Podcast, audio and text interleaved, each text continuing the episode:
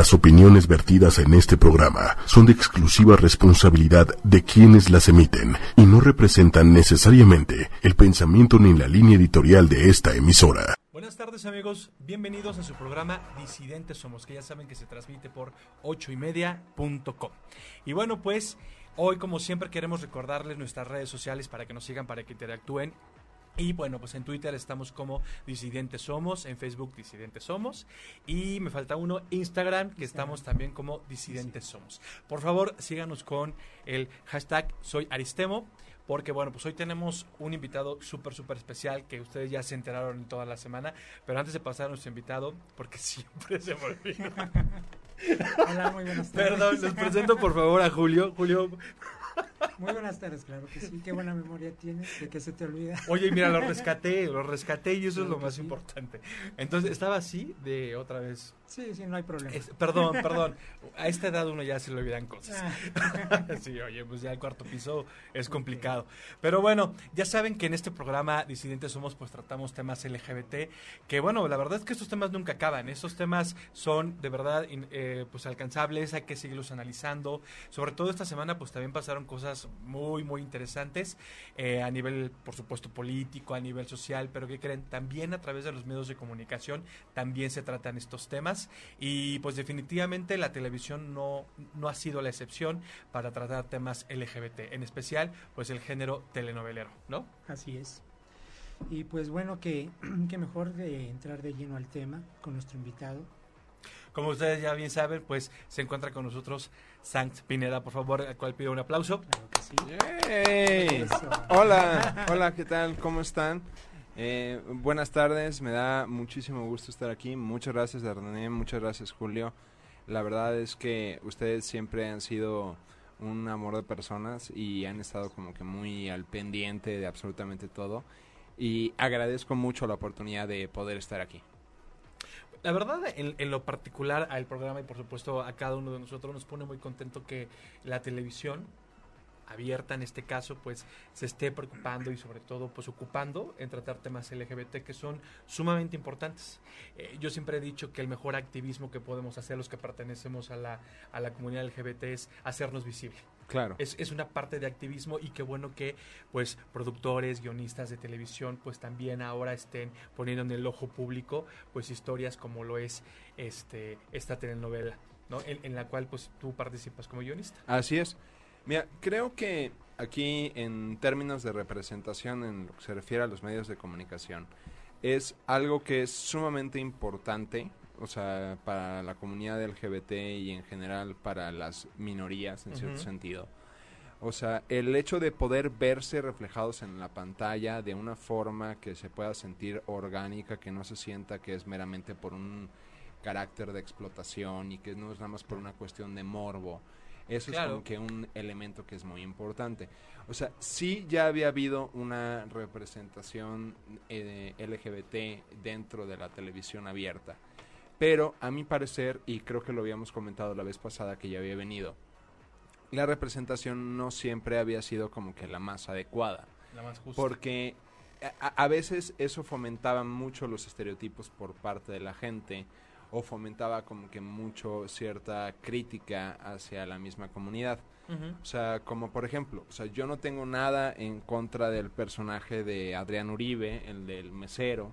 ¿no? O el del o, el- o este otro mesero, el Paul Yester y, y demás, o sea, que eran como que estos estereotipos. Es una sea, la- caricatura, exacto, ¿no? ¿no? O sea, esta caricatura de, de, de la comunidad y que desafortunadamente era como que algo que se iba pasando de vez en cuando entre algunas telenovelas, o sea, porque no dejaba de haber aquella telenovela donde estuviera como que un personaje que fuera un gay peluquero, ¿no? O Era sea, como la constante. Leti, Leti la fea, Leti la Exacto, bella. que era el modisto. El cliché, el cliché, perdón, el cliché barato en general, en, tanto en programas como en telenovelas, que caen en, y sí, en el gay, amanerado, modosito, mariconcito, Claro, etcétera, que está muy bien, está muy padre, pero no todos somos amanerados, modositos, mariconcitos, ni Claro. tampoco todos somos varoniles.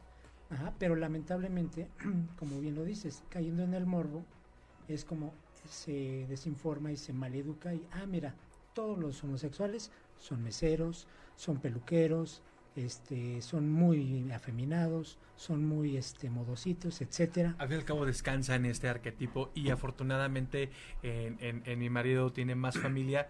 Creo que es otro tratamiento, eh, inclusive es un tratamiento muy humano. Claro. ¿no? O sea, aquí, eh, desde el principio, este ha sido como que un gran trabajo en conjunto. O sea, estamos encabezados por el productor, el señor Juan Osorio. Tenemos un equipo de escritores en el cual se encuentra Pablo Ferrer, con quien estoy haciendo la coadaptación. Eh, o sea, estoy, está Santiago Pineda, está Mariana Mijares en colaboración literaria, también está Mitzi Lizalde, eh, también en colaboración. Tenemos a Jaime Estrada, que también está él, pero en edición.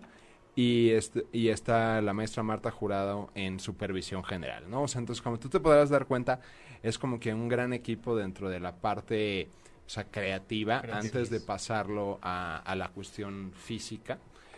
Eh, porque la cuestión ya de realización, pues ya eh, ahí depende como que de otros factores, ¿no? O sea, tanto de los actores, que si la, La producción, locación. la locación, bla, bla, bla, bla, bla. ¿No? O sea, pero en términos de cómo empieza el proyecto, o sea, pues empieza siempre con la gestión a través de una idea, Claro. ¿no? O sea, de Es que- tener como que este, este cuestionamiento. Eh, lo, lo cual ha sido como que una experiencia como que bastante divertida y bastante como que interesante. O sea, porque en, en un principio, nada más como para retomar un poquito del tema de esta temporada, para los que no tienen la menor idea de, de qué va la Así telenovela. Eh, se hizo el año pasado una telenovela que se llamaba Mi marido tiene familia el cual fue una primera temporada en la cual tú veías los problemas de una pareja al enfrentarse a la familia política, que era una familia política muchísimo más general, o sea, muy grande, un poco más conservadora, etcétera, etcétera, ¿no? Entonces, realmente lo que a nosotros nos había enamorado de la historia, desde la versión original, la coreana, era que a diferencia de la mayor parte de las telenovelas mexicanas, eh, en esta propuesta lo que se estaba buscando como que afianzar era más elementos de cotidianeidad. O sea, a decir, tú lo vas viendo y sientes que están pasando muchísimas cosas, pero si tú lo analizas, lo que está sucediendo realmente son cambios pequeños a través de los personajes. O sea, no significa que no esté pasando nada en la historia, sino que las acciones de que pasan en la novela y lo que estás viendo en la historia son muchísimo más sutiles y son muchísimo más cotidianas, obviamente todo dentro de un aire de comedia, que es lo que fomenta que tú también te puedas identificar. O sea, porque mientras tú estás viendo la historia, te das cuenta que hay ciertos personajes que pueden ser muy parecidos a familiares tuyos. Así es. Entonces- inclusive el tono eh, no es el mismo de las telenovelas comunes. y- es, bueno, Exacto. eh, las telenovelas que hemos visto toda El la vida, ¿no? común. Exactamente, el tono, el formato también es totalmente diferente. Claro, sí, o sea, es un formato distinto, también es un estilo de actuación distinto. Creo que, por ejemplo, hay muchos elementos en general, tanto de la primera temporada como de la segunda, o sea, porque en los dos se mantienen, que nos hacen diferentes de las telenovelas. Y es que no tenemos un villano tradicional o una Claro. villana. Exacto. O sea- solo, perdón, solo hay malas acciones. Exactamente. Pero no hay malas intenciones. Hay seres tal. humanos que la riegan y se Como- portan no, mal y y, de se hecho portan todos, bien. y- todos en, en- en- bueno, hablando de la primera temporada, todos, absolutamente todos, cometen errores. Claro. Todos. Y Claro. no por eso son villanos. Claro, claro. O sea, e- eso para mí realmente es algo que nos fascinó, o sea, desde el primer concepto. O sea, que era los personajes se iban rolando, en cierto sentido, quién era el antagónico. O sea, Eh, Sí, perdón, sí. eso es lo que me gusta de la historia. exacto.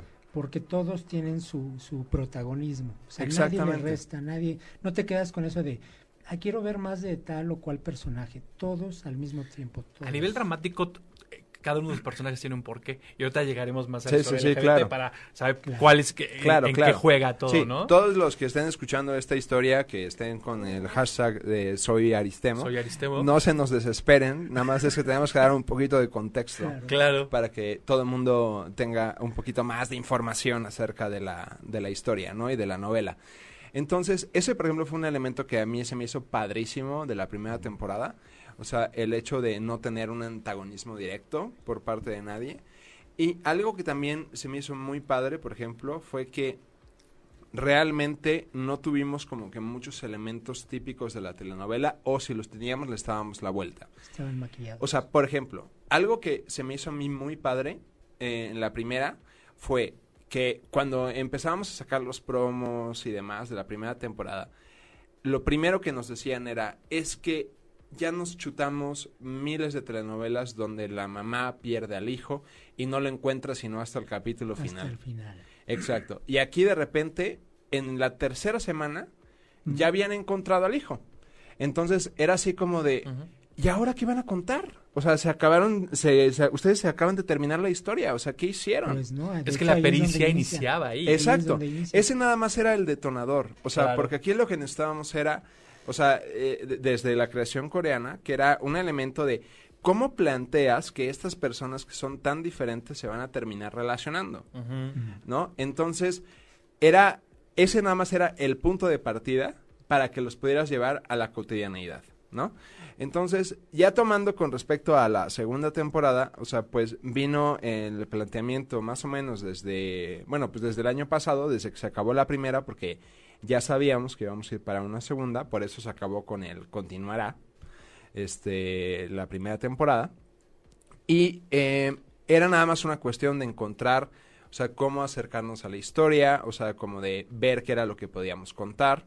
O sea, sabíamos que las situaciones iban a poder seguir, o sea, porque al final de cuentas la telenovela se nutre mucho de ese carácter situacional.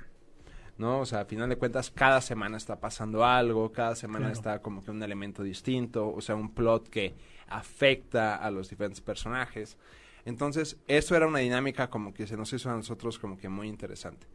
Y a partir de ahí, nosotros empezamos a planear y a platicar y a discutir. Y decíamos, ok, vamos a ir explorando como que nuevas facetas de los personajes.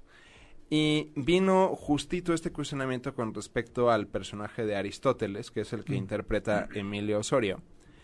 Que Aristóteles realmente no lo habíamos explorado a una gran profundidad en la primera temporada.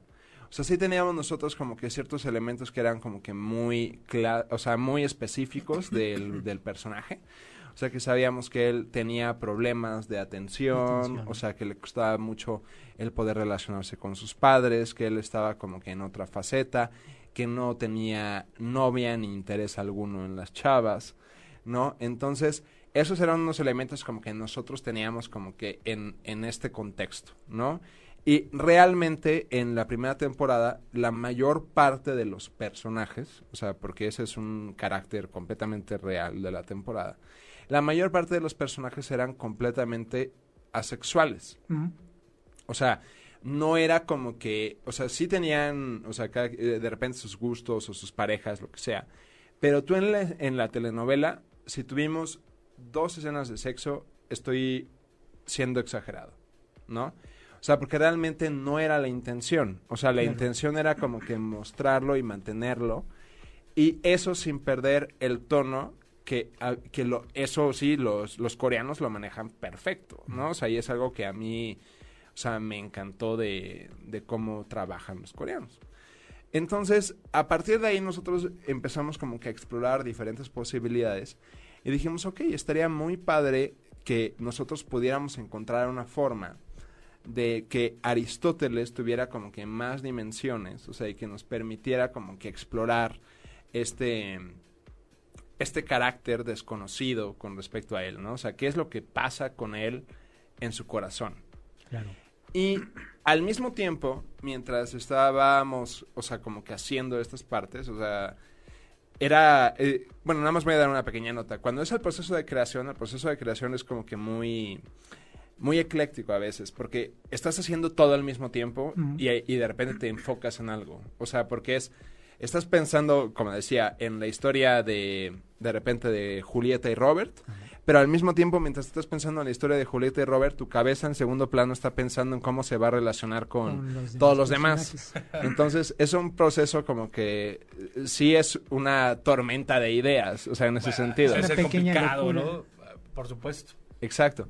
Entonces, a partir de ahí nos pasan esta, esta, esta sugerencia que la, nos la propone el señor Osorio, que nos empieza a decir, vamos a traer a un personaje de otra telenovela porque vamos a hacer un crossover.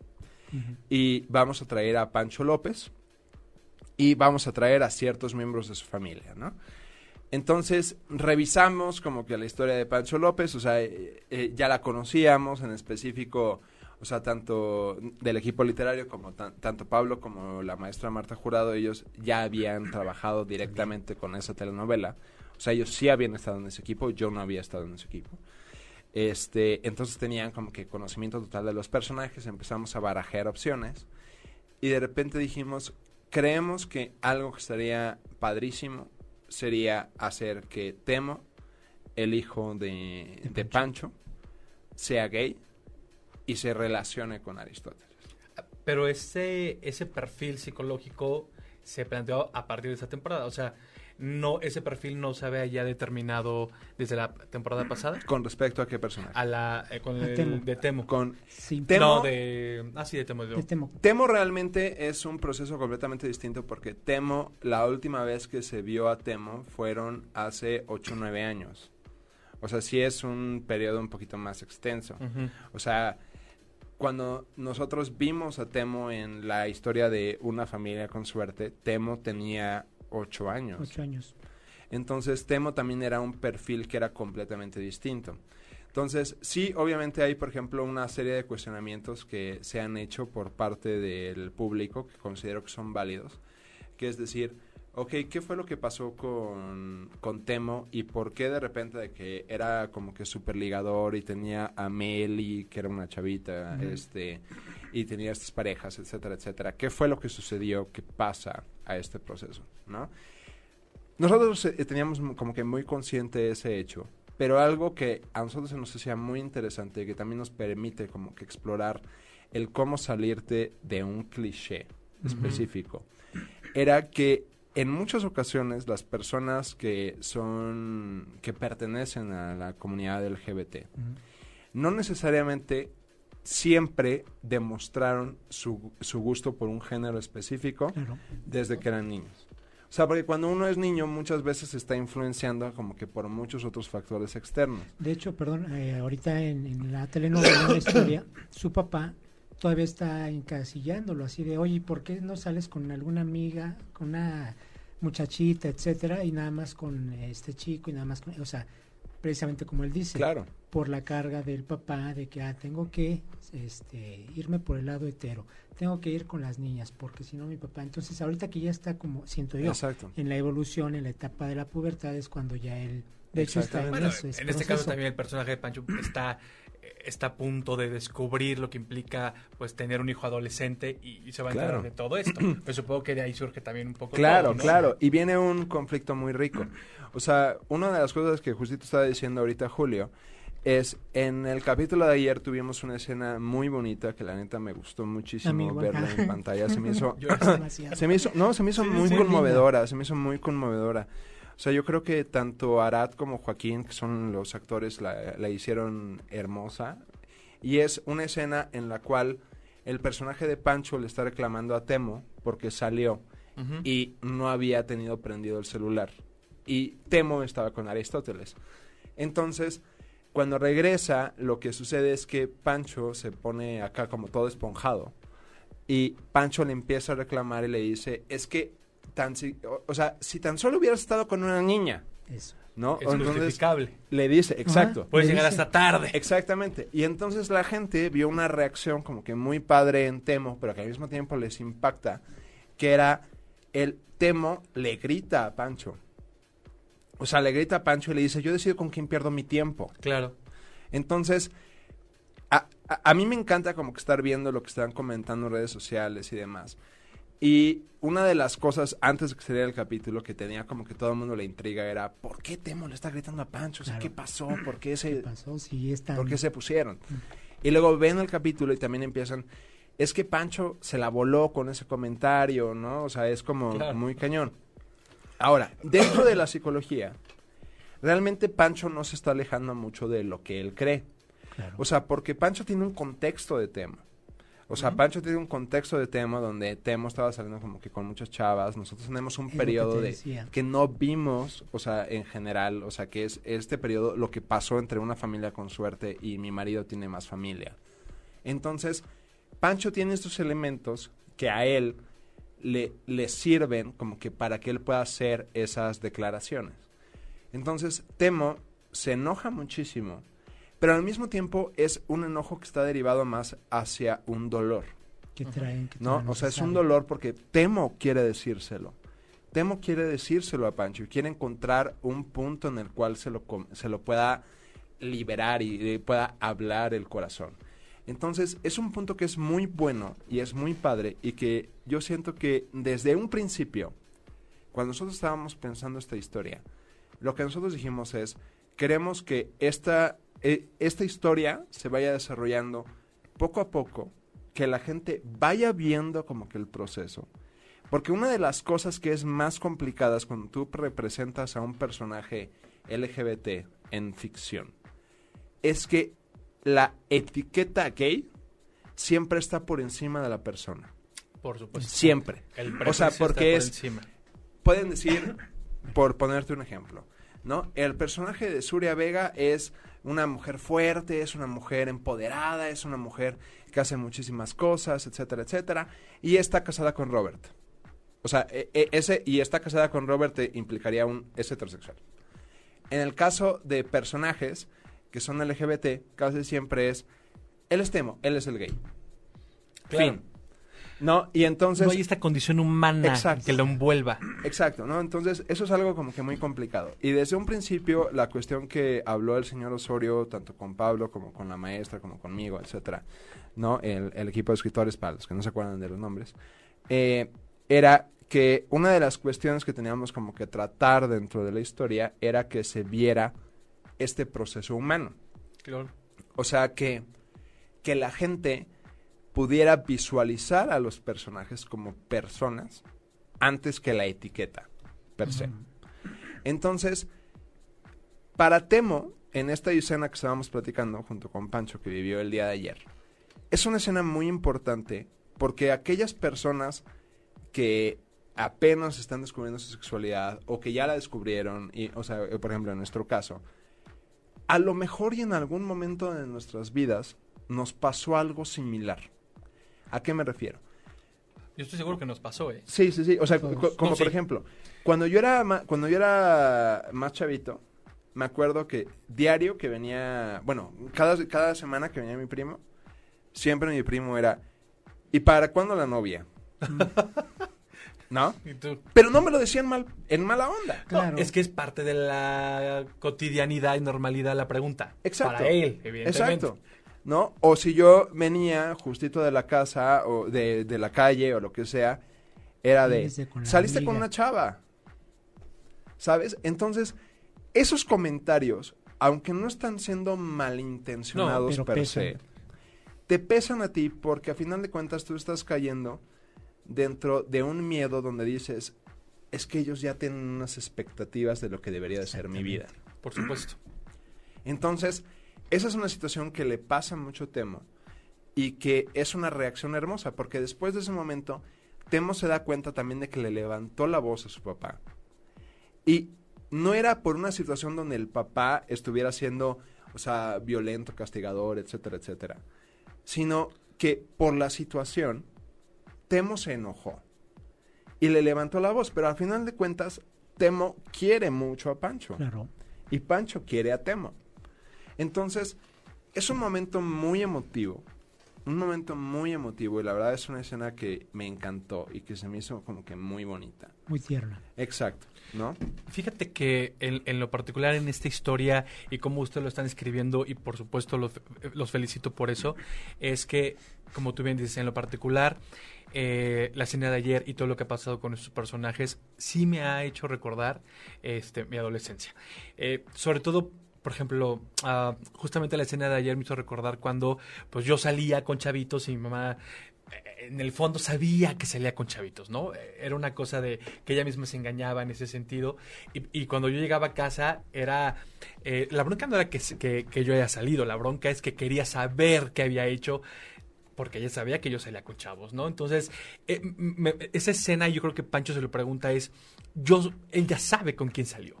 Y él, a lo mejor a él le encantaría tener más detalles, pero no es el momento ni para que él lo sepa como papá, ni que por supuesto para que Temo se los cuente. Entonces, creo que es una novela muy propositiva en ese sentido que, como tú bien lo dijiste, y estoy súper de acuerdo con eso, es una novela que nos cuenta proceso por proceso, pero no solamente del chico gay, que en este caso es el personaje de Temo, sino también el proceso por los cuales tienen que pasar los papás Claro. y que a veces eso no lo entendemos, porque los papás también tienen que acomodar cosas mientras descubren si es o no, mientras intuyen o no, o ya están seguros. Es un proceso y creo que eso es, eso es una, una, una parte que muy pocas telenovelas, o creo que ninguna, había tocado de esta manera, porque creo que es la primera vez que yo veo una temática LGBT de una manera realista, responsable, y justamente que sale de todos estos arquetipos de que ya bien no sabemos la receta de cocina en términos de guion. ¿no? Claro. Entonces, la verdad, yo sí estoy, estoy teniendo muchos déjà vus en ese sentido. Muchas gracias. O sea, la verdad, felicidades. Muchas, muchas gracias. O sea, creo que efectivamente, como, como estás diciendo y como ya también comentó Julio, una de las cosas más grandes que nosotros estamos enfrentando en esta, en esta segunda temporada es manejar los temas con responsabilidad. Claro. ¿no? O sea, y eso es algo que el señor Juan Osorio siempre lo ha establecido. O sea, que es, tenemos que manejar estos temas con responsabilidad, independientemente de porque nosotros también tenemos una ética profesional. Por supuesto. Este, también tenemos nosotros que estar partiendo de que ya tenemos como que un horario establecido, un público establecido y un nicho establecido. Entonces, también nosotros no podemos como que contradecir a ese público y presentarles algo que no es lo que ellos estaban esperando. O sea, sí tiene que haber como que este gran grado de sorpresa, o sea, con respecto a las historias, La pero al mismo tiempo...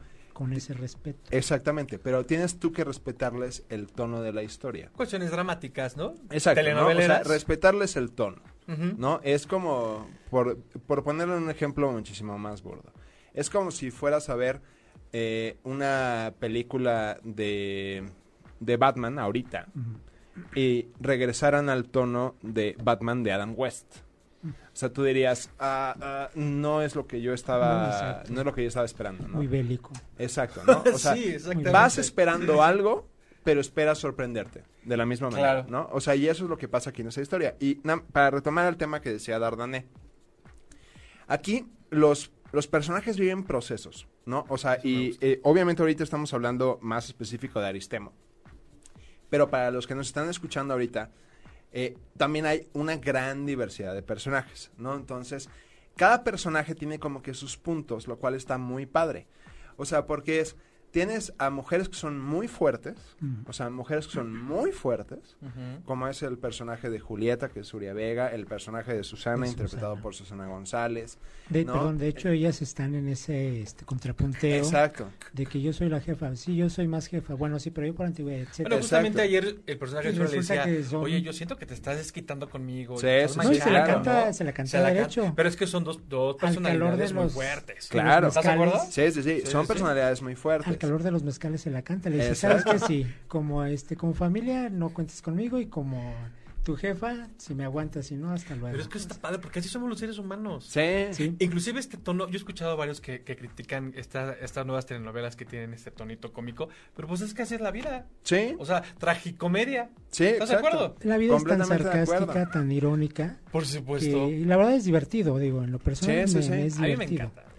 Está este Daniela Córcega, que está interpretada por Laura, este Silvia Pinal, no, en fin, tenemos una gran cantidad de personajes y también del lado masculino, o sea, como que personajes que tienen como que estas visiones. Y algo que a mí se me hace muy padre de esta historia en general es que a diferencia de en otras historias, aquí los personajes se mantienen en cierto sentido con respecto a su forma de pensar, como no sucede en la vida real. Claro. O sea que es alguien que es cerrado de mente puede abrirse un poco o sea, pero en general siempre va a mantener como que Su forma, ¿no? O sea, y, y le cuesta mucho trabajo poder evolucionar, o sea, que esa es una cuestión como que de repente a mí de las telenovelas no me encanta y que siento que es de repente como que un poquito fantasioso. O sea, como el plantear, por decirte algo, eh, en una telenovela donde tienes una historia de transición de feo a bello, donde cuando es feo siempre es eh, tierno, buena onda, teto, etcétera, etcétera. Sí, y de repente se transforma y cuando se transforma ya es este perra, pelazo, taconazo. Está lleno de ¿no? virtudes. Exacto, ¿no? O sea, y- no, no, no, o se No. vuelve una perra, Ajá. o sea, en el Ah, claro, claro. de En el sentido de ya, Sumisión a Dios Exacto. y- y... qué fue lo que pasó? Fue un cambio de pelo y es Y aquí no. O sea, Ah, sí. eh, las cosas no suceden así, es muchísimo más gradual. ¿No? O sea, sí, las personas tenemos cambios, pero para poder que tú tengas un cambio 360, bueno, de 180, perdóname, o sea, tienes que tener una cuestión durísima, ¿no? O sea, durísima. O sea, y es un proceso que va a ser muy complicado. O sea, porque no alguien que es bueno de repente de la noche a la mañana se va a volver malo Claro. porque sí. ¿No? Y una ventaja es que desde la primera temporada ustedes mostraron justamente este tipo de, de- de personajes. Y yo por eso creo que checa muy bien esta subtrama Sí, sí, sí. ¿no? de, de la historia LGBT. Exacto. Porque termina descansando en la premisa que es condición humana. Claro. Y yo, creo- yo creo que ha sido el éxito y la fórmula de la, de la, Claro, de la por telenovela, supuesto. ¿no? Y creo que, ya para regresar al tema de Aristemo, una de las cosas que son las más padres y que ya espero que se vean dentro de la pantalla dentro de poquito, o sea, vamos avanzando, o sea, no se nos desesperen mucho fans de. Aristemo, es... No, que dure más. La verdad es que A mí sí, que me porque, encanta ejemplo- sufrir. no, y como no, aparte, o sea, por ejemplo, la, la- ayer, el capítulo de ayer, este, de que se fueron a la feria y Sí. están conviviendo. Esas cosas, tú, ay no. Pero realmente Tuve están conviviendo como amigos, o sea, ni siquiera otra cosa más que eso. Ah, es que eso es Estar importante. uno con el otro sin ninguna otra intención. Es más que por eso yo decía que eran procesos, porque no solamente es el proceso del papá, ellos están viviendo su proceso. Exacto. Y eso que crees, muchos papás y la sociedad en general no lo conoce. No. Eso me parece, de verdad, reitero, algo muy importante de la telenovela. Porque, a ver, ojo, no es que un día nos levantamos de la cama y soy homosexual. No, también nosotros pasamos por ese proceso. Claro. Y esa es buena, ya que te aceptas. ¿no? Ahora empieza a interactuar con el otro. Claro. ¿Cómo le haces? Porque tampoco es que tengamos una escuela, bueno, nadie la tiene, ¿no? En cómo ligar y demás, y sobre todo a sabiendas de lo que implica, pues, ser LGBT. Claro. Entonces, estas cosas que están presentando de manera gradual, de verdad que, que me encanta. Por eso yo decía, de verdad, creo que alargarlo bien para que la gente se entere Claro. de todo esto, ¿no? Y que, y que más que nada la gente pueda entender que son personas. Por supuesto. ¿No? O sea, que son procesos. O sea, eh, ahorita retomo el punto que iba a decir hace ratito, pero eh, comentando con esto, algo que a mí se me hace como que muy padre y, bueno, muy chistoso, o sea, como que en general con respecto a, a esta temporada es, hemos tenido una reacción como que positiva de lo que se ha visto en redes, pero también ha habido reacciones de repente negativas. Claro.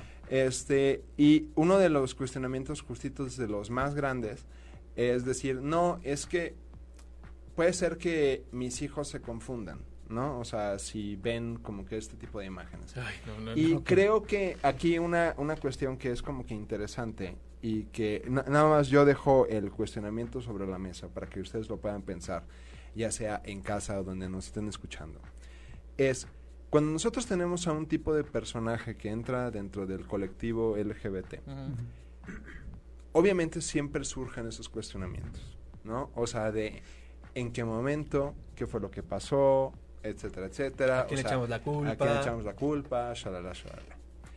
Mientras que si nosotros hacemos una vuelta a, a este concepto y nos vamos a muchísimas películas, tanto infantiles o telenovelas infantiles, etcétera, etcétera, siempre tienes un romance infantil.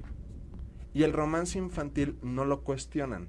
Exacto. Me voy a ir a, a un ejemplo así como súper Ah, puntual. niño niña, ¿te refieres? Ah, ok, Sí. ok, ok, Sí, ok. sí, sí. O sea, por decirte algo, eh, un Amy la niña de la mochila azul. Nadie estaba cuestionando la cuestión del romance. O nadie estaba cuestionando Sí. el romance de Gael y Ludvika En El Mi abuelo y yo. Por Abuelo y yo. ejemplo, Porque esos romances están bien.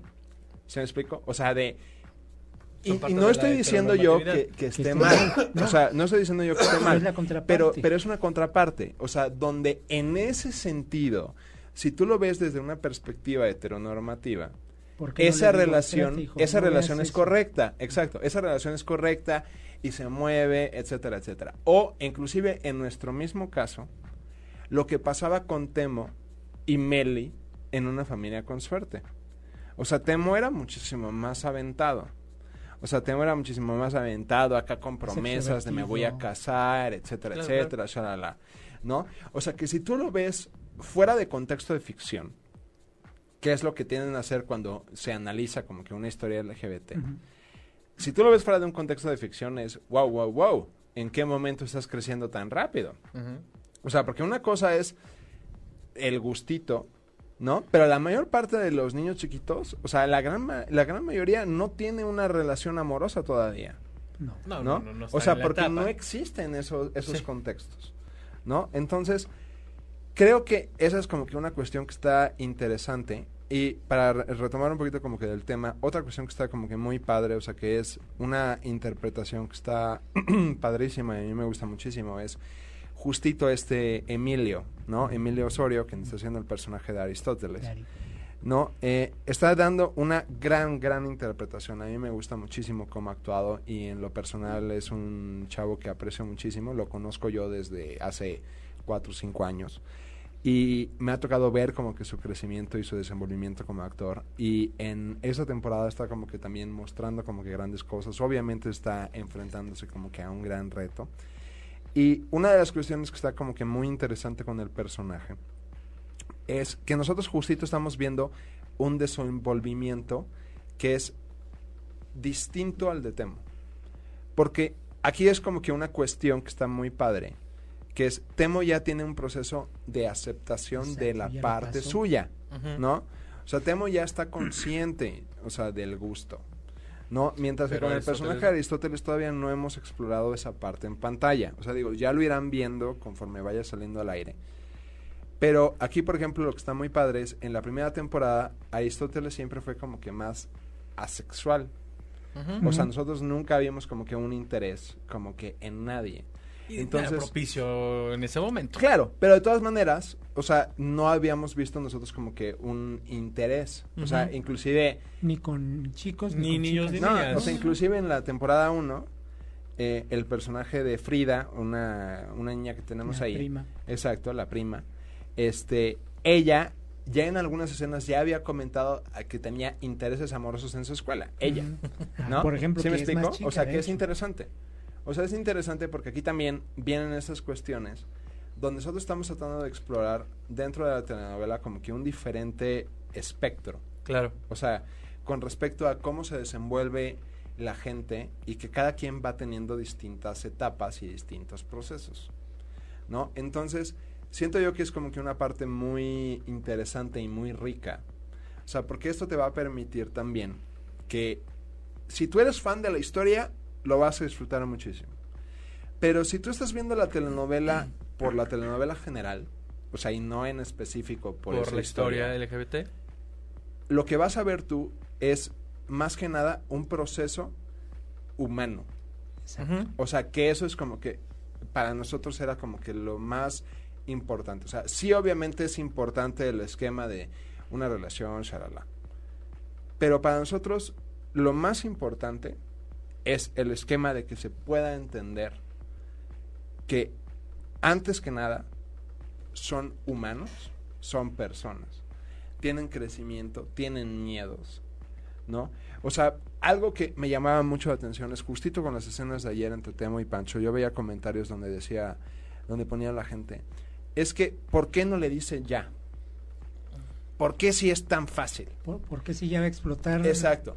Y de repente, otras personas en comentarios decían, no, es que no es tan fácil. Exactamente. Y la verdad es que no. No, no, no lo lo es. es.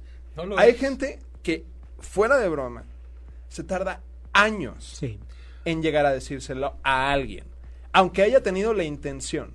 O incluso aunque Hay haya las sale- evidencias. Exacto. Ah, bueno, sí, pero hay, hay gente que sale a los 60 años. Sí, Es que de verdad no es fácil. Y No. menos en esta etapa preadolescencia. claro. O sea, es un proceso que es muy complicado y aunque tú puedas querer mucho a la persona, Sí. Algo que de repente eh, no, no se entiende es que cuando uno está aceptando su, su sexualidad y uno está viendo como que cuál es su preferencia, empieza a tomar en cuenta microexpresiones que hagan las demás personas alrededor. Microexpresiones. Ujú. Por eso también es muy importante las cuestiones del lenguaje. Porque eh, lo voy a poner como que en mi caso, y mi caso lo podemos extrapolar a otros. A mí me pasaba que yo no le decía a muchas personas y a muchos miembros de mi familia, porque cuando estaban ah, de repente hablando con ellos en una conversación casual, salían comentarios negativos. Entonces, me acuerdo un día que una tía estábamos platicando y de repente mi tía decía, no, es que fíjate que me tocó venir en el avión junto a una pareja de maricones que se estaban abrazando y de repente, ay, no, no, no, no, no, qué, qué terrible, qué terrible. Y pues ya agarrabas Y ya, no dijo más.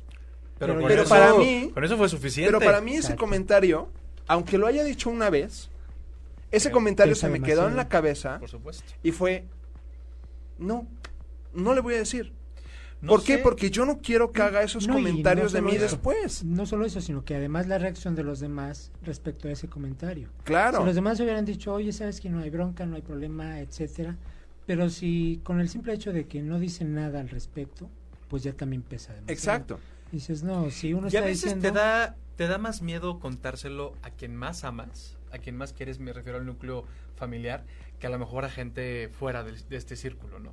Porque obviamente te importa más la opinión de tu papá, la opinión de tu mamá, la postura que pueden llegar a tener tus hermanos, y, y- y po- por ende es más complicado hacerlo. Por eso los especialistas recomiendan, a ver, si te, si te está costando trabajo decírselo a tu núcleo familiar, empieza por alguien afuera. Pero obviamente se lo vas a contar a alguien que sabes que no te va a juzgar, que ve el tema de la mejor manera posible, etcétera, ¿no? Claro. A quien le tienes confianza. Sí, a sí, quien sí. más le tienes, aquí literal sí, a quien A más quien más Entonces- confianza le tengas. tengas. Ese tipo de cuestiones y esas como que microexpresiones, etcétera, etcétera, son aquellos factores que hacen que de repente uno no quiera decir o compartir algo aunque haya tenido la intención. Claro. O como, como le dijo hace un momentito, ¿no? Esos comentarios que me hacía mi primo de ¿y para cuándo la novia? Eso hizo que yo jamás en la vida hubiera querido decirle. ¿sabes? O sea, porque yo decía, este primo mío Está esperando tiene ya unas expectativas muy claras mías. Y me daba mucho miedo el decepcionarlo con respecto a eso. Entonces, por eso la escena de ayer con Pancho es una escena crucial. Porque ese mini comentario de Pancho, que Pancho no lo hace con una mala intención, pero donde le está diciendo, y, y, y si hubieras estado saliendo con una chava, bueno, Pero estás perdiendo el tiempo. Exacto, ¿no? Entonces, esa microexpresión causa, obviamente, una mega reacción en una Temo. explosión. Y al mismo tiempo hace que él no pueda tener esta seguridad de si debe o no debe decirle. Es lo que decíamos, se detiene. Exacto. Entonces, es algo que está como que muy padre y que a mí se me hace como que muy interesante. Y que lo vamos a ir viendo como que a lo largo de los, de los capítulos y a lo largo de lo que viene de la temporada. Y una de las cosas que también están como que muy interesantes y muy padres es que vamos a ver esta, este proceso a través del cual este Temo va a irse aceptando como que más por completo y va a tener como que una mayor seguridad. También como viene como que justito toda esta reacción y toda esta relación con, con Ari que comienza específicamente justito con una amistad, ¿no? O sea, que era lo que estabas comentando hace un rato, ¿no? Y que creo que también es algo que es como que muy mágico y muy bonito, porque la mayor parte de las veces cuando uno tiene este primer amor, este primer amor no viene dentro de este como que carácter que nos presentaban las telenovelas de antes. De va a venir a rescatarme en un caballo, Sí. shalala, shalala, ¿no? Y en tres segundos este ya nos estamos enamorando y en el Y va cuarto a ser el amor de capítulo toda tu vida. y en el cuarto capítulo nos tiramos en el en el se me fue el nombre en el granero, ¿no? Entonces, o sea, aquí es es una cuestión que es completamente distinta, ¿no? O sea, en un sentido de vas viendo como que esta evolución. Porque a final de cuentas, tanto Aristóteles como Temo son personas y son personas que cada uno es maravillosa y hermosa en su respectiva forma. Y cada quien va a ir reconociendo lo mejor del otro. Entonces, es una historia que es sumamente bonita y sumamente importante, porque a final de cuentas, algo que va a llevar a ambos casos es una cuestión de un amor hacia uno mismo. O sea, que eso es como que algo que es muy, Es que todo muy tiene que- importante. El resultado tiene que ser ese, Claro, justamente. ¿no? O sea, porque... O al menos es lo que se espera. Claro, o sea, porque fíjense, o sea, aquí esta es una cuestión como que viene de tema general, o sea, de la, de la novela, que es, en un tema general de la novela, la mayor parte de los personajes está buscando el cómo poder mantener una individualidad dentro de su terreno de pareja. O sea, de no se definen a través de las acciones de sus parejas, o sea, no los define la relación per se, los se definen como personajes. Exacto. Entonces, algo que estuvo muy padre la primera temporada y que fue también como que un proceso muy complejo, pero que se agradeció muchísimo, o sea, en, por parte de la gente y demás, es la historia que vivió Blanca, interpretada por Diana Bracho. Blanca era una mujer que vivía para su marido. O sea, y la, su única misión en la vida era el marido. Y hay muchísimas personas. Y, y no está mal. O sea, porque son diferentes costumbre, maneras de vida en la cual y uno... más en provincia. Exacto. digo, la verdad es que se Sí, sí, sí. más así. Yo tengo muchas tías que también tienen la misma situación. O sea, que es, ellas viven para el marido. O sea, el marido es la razón de vida.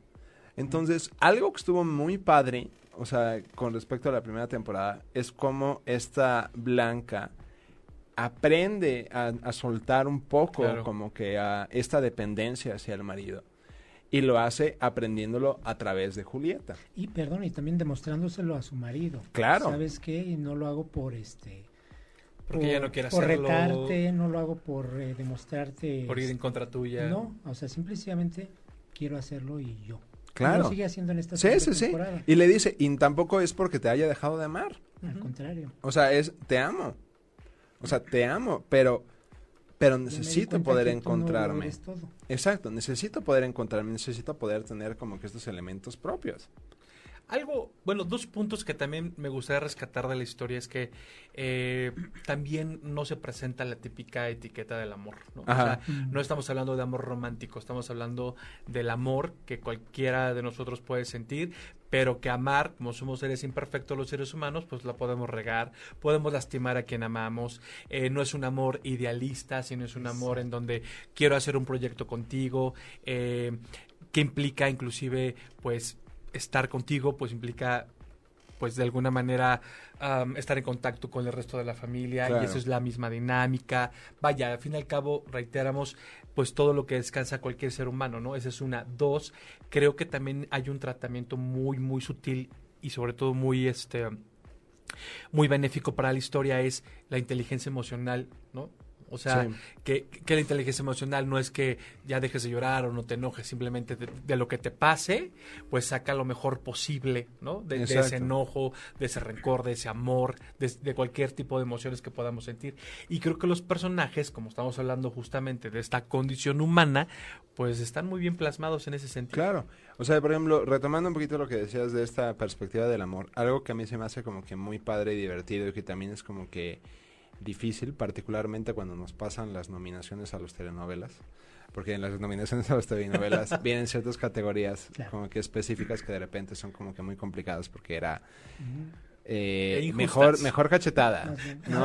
Mejor cachetada, mejor beso, este, mejor villana, shalala, shalala. A mi Lucerito Entonces, le, le eh, quitaron entonces la primera pasada, eh, la- la vez pasada era así como de mejor villana, puta, pues es que está muy difícil, o sea, porque, porque, incluso hasta en una misma telenovela puede haber varias villanas. sí, eh, o, o sea, y en nuestro caso, O sea, por ejemplo, empezar. que los roles antagónicos se van rotando, o sea, porque en la primera temporada Blanca era una antagonista para Julieta y Julieta era una antagonista para Blanca y se iban cambiando los roles. Bueno, lo, que pasa es que el antagonista es igual a villano. sí, Y en, en esta historia no es así. no, en esa historia es sí son antagonistas antagonistas. Pero no. no son villanos. O sea, es como Susana González.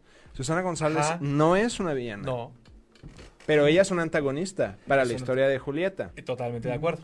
Y al revés, Sí, sí, sí. porque para Susana, Julieta es un antagonista para su historia. Incluso, perdón, eh, Pancho López es el antagonista.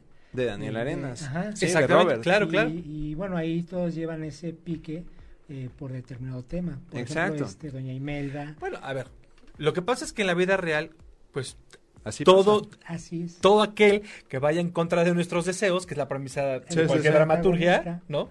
Pues va a ser el antagonista de. Exacto. No, no exacto, exacto. villano. Esto, bueno, Entonces, volviendo un poquito a lo de el tema de los premios que estaba diciendo, de repente una de las cuestiones es también justito esta presencia de los triángulos amorosos. Y nosotros la temporada pasada realmente no tuvimos triángulos amorosos. O sea, porque los que más se acercaron a un triángulo amoroso era Daniela Gabriel Benjamín. O sea, que era el personaje interpretado por Laura Viñati y por José Pablo Minor, ¿no? Y por eh, este Mao Abularaj. Y ellos fueron lo más cercanos a un triángulo amoroso que realmente ni siquiera fue como que un triángulo per se, per se. O sea, porque uno como independientemente de todo sabe que no existía una verdadera competencia, o sea, con respecto a Gabriel.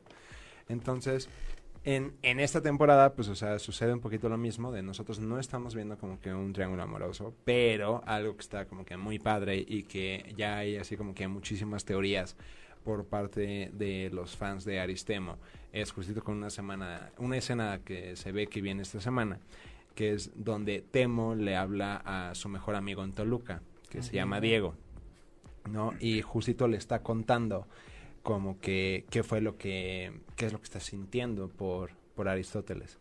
Y me encanta porque los fans de, de Aristemo están como que muy al pendiente y ven como que las micro reacciones y entonces están viendo De hecho, perdón, ahí mismo hay una ve, sí. donde Aris le dice, no, pues puedes contestar, ni, si- ni que fueras mi novio. exacto Y así como que, ah, ok. sí, ¡Sas! sí sí sí sí no entonces o sea y fueron como que esos comentarios o sea, que están como que muy chistosos entonces, ok. Exacto, ¿no? O sea, y justito en esta escena que viene con, en esta escena que viene con Diego, pues puede ser que vayamos viendo como que este desarrollo hacia un posible, hacia un posible triángulo, ¿no? O sea, que puede estar muy padre, ¿no? O sea, puede estar muy padre, o sea, porque creo que una de las cosas que está como que divertida, interesante y distinta es que no necesariamente habíamos visto uno así en televisión abierta. Exacto. ¿no?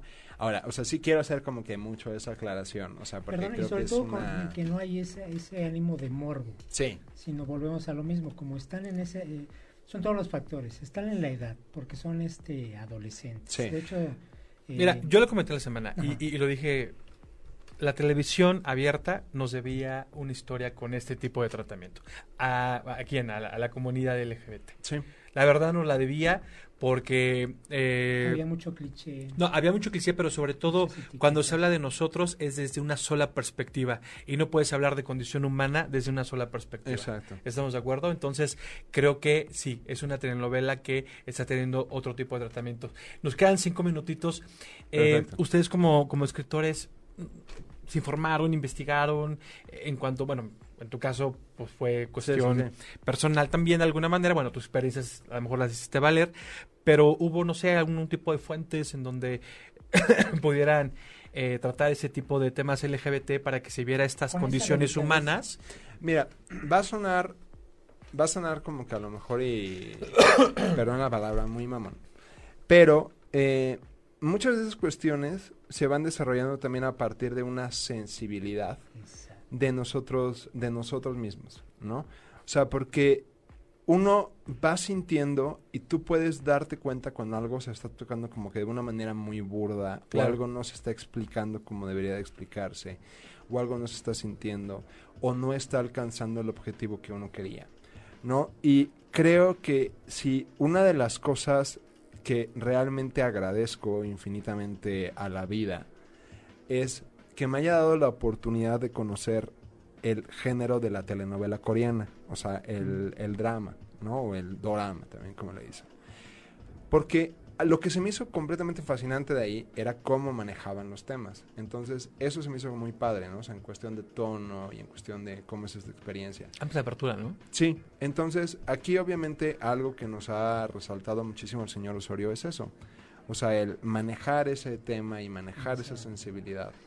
Y viene ahí justito, ¿no? O sea, entonces tanto Pablo como Mariana, como Jaime, como Mitzi, como la maestra Marta, como yo, o sea, tenemos esa sensibilidad presente y es lo que estamos tratando de hacer. Y se O ve. sea, que sea una historia Se ve. humana, o sea, por encima de todo. Bueno, pues Santiago, desgraciadamente el tiempo se nos acaba, pero me gustaría que pues, le dijeras a nuestro público Claro. la novela, las Por redes, supuesto. todo, Pues por mira, favor. pues estamos, eh, es Mi marido tiene más familia, está a las ocho y media de la noche por el canal de las estrellas y en sus redes sociales está como eh, mi fam off. Mi marido tiene fam off en, en Twitter. Eh, Si no, yo lo pongo ahorita en mi Twitter porque no me la sé bien, por cierto. Pero el hashtag es mi marido tiene familia 2. Eso es con el hashtag con el que están comentando. ¿No? Y pues muchísimas gracias por, Gracias por tenerme aquí invitado. No, Santiago, de verdad muchísimas gracias porque es la segunda vez que nos haces el honor de estar aquí, sobre todo porque necesitamos pues escritores, guionistas, pero también portavoces como la tuya, Muchas gracias. que de verdad pues enriquecen el que la gente se entere pues que implica vivir Sin en el comunidad LGBT, sin- sin el amarillismo, se agradecen. Creo que ya se están pagando deudas en televisión a tener este tipo de historias y la verdad nosotros como comunidad pues lo, lo agradecemos y sobre todo porque de verdad nos está Sí. regresando a nuestra adolescencia para los que ya estamos Sí. en el cuarto piso. Y, y, y- y ya nada más para dar un último Claro. comentario, de verdad quiero como que poder agradecer muchísimo esta iniciativa de por parte de Juan Osorio, ¿no? O sea, de que se decidió a lanzar como que a esta propuesta, ¿no? Y se decidió a confiar en nosotros. Entonces, siempre lo he dicho que es un, eh, en el caso específico de la televisión, es, es un trabajo en equipo. Claro. ¿no? Y entonces él está, ah, el señor Osorio está como que muy enfocado en que sea una propuesta que sea tanto noble como blanca y que ayude a todos, ¿no? Y entonces, y en ese sentido creo que sí se merece un aplauso y la neta, Sí. pues, o sea, muchísimas Claro gracias. sí. ¿no? Total, totalmente de acuerdo. Pues Julio, también muchísimas gracias por Muchas estar aquí en una emisión más de Disidentes. Somos. Claro que sí. Y a ustedes, de verdad, muchísimas gracias también. Les recuerdo que nos pueden seguir como Disidentes Somos en todas nuestras redes sociales, Facebook, Twitter e Instagram. Y por favor, pues sigan escribiéndonos y síganos diciendo qué temas LGBT quieren que sigamos tratando. Así es que los esperamos el próximo martes a las 6 de la tarde por 8 y media punto com. Yo soy Dardané y nos vemos en la próxima emisión. Gracias. Nos vemos. Si te perdiste de algo o quieres volver a escuchar todo el programa, está disponible con su blog en ochoymedia.com. Y encuentra todos nuestros podcasts de todos nuestros programas en iTunes y Tuning Radio. Todos los programas de ochoymedia.com en la palma de tu mano.